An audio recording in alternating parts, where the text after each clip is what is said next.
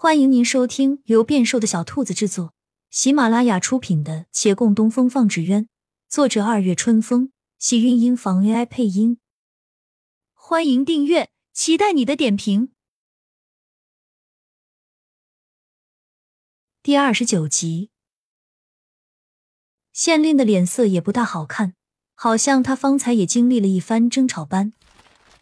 他张开扇子摇着，那两只纸鸢已经看过。没有再看的必要。双燕来自真启坊，不算小的一个坊间，其老板姓胡，是维远县最早一批跟着陈家学艺的学徒之一。当年陈家刚来自落脚，为了尽快将名声打出去，教习学徒都是倾其所有、全心全力的。真启坊的纸鸢善于融会贯通，胡老板学成出去后风格多有变化。他们那所售纸鸢，乍一看，四大派别都能找到影子。甚至民间一些小流派也能寻到，可又偏偏都不正宗。以前有老派艺人调侃说，他们的纸鸢宛若插了凤尾雀羽的乌鸦，极尽不伦不类之典范。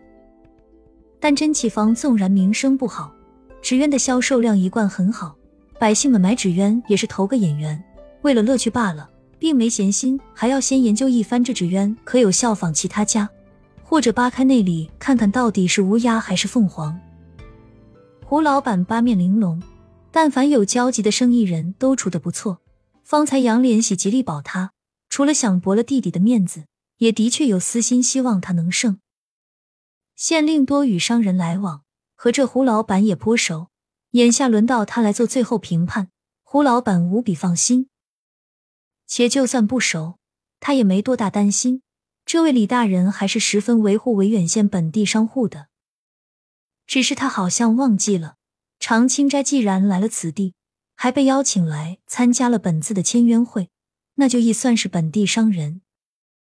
李大人折扇摇了摇，阴沉的脸在二人面前扫量了几个来回，方道：“双燕的构思十分精妙，寓意也很好。”胡老板喜笑颜开，已经全然轻松，只是蒙面绘制过于花里胡哨。反倒是压了原本造型的独特。胡老板的笑容微收，然见眼前人的语气平淡，料想还有转机。另外，前些时日我上衙门的路上，似乎见过这种纸鸢。胡老板的笑容彻底僵硬，果然有转机。胜券在握，到一败涂地的转机。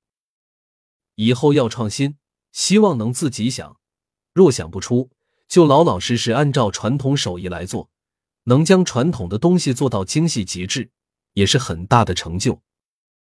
胡老板再没法笑出来，只剩下连连点头。李大人收起折扇，执笔点墨，在面前白纸上写下“四害”二字。骆长青看着那苍劲有力的字迹，似未反应过来。李大人先他一步看过来，目光对上他的脸。长青斋胜，准备下一轮比赛。他才回神，松了口气。先前听说李大人最爱包庇熟人，今日倒还公平。退回场外，便听孟寻道，说着又嘀咕：“但他为什么老摆着一张臭脸啊？”骆长青回身笑道：“有些人天生就不爱笑。”是不爱笑。还是不会笑啊？嗯，差不多吧。我以前看过一本医书，若是一个人自小不喜欢笑，时候长了，他的脸颊会形成记忆，让他的嘴不知道怎么摆出笑意来。等他长大了，就不会笑了。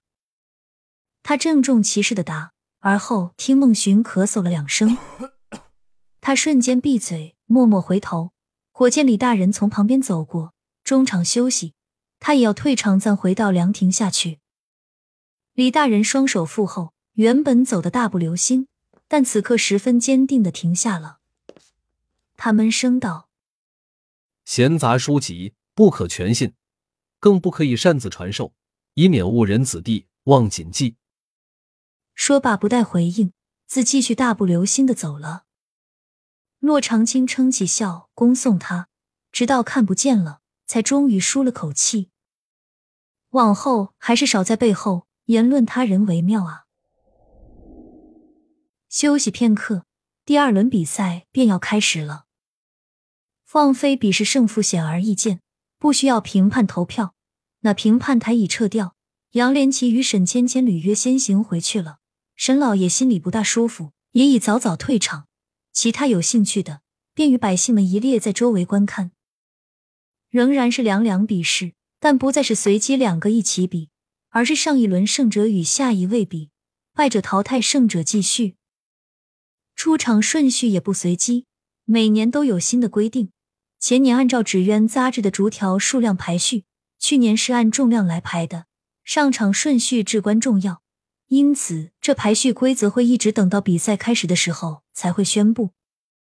那胖胖的县城走到草地中央，朗声宣布：“今年按纸鸢大小，从大至小。”亲亲小耳朵们，本集精彩内容就到这里了，下集更精彩，记得关注、点赞、收藏三连哦，爱你！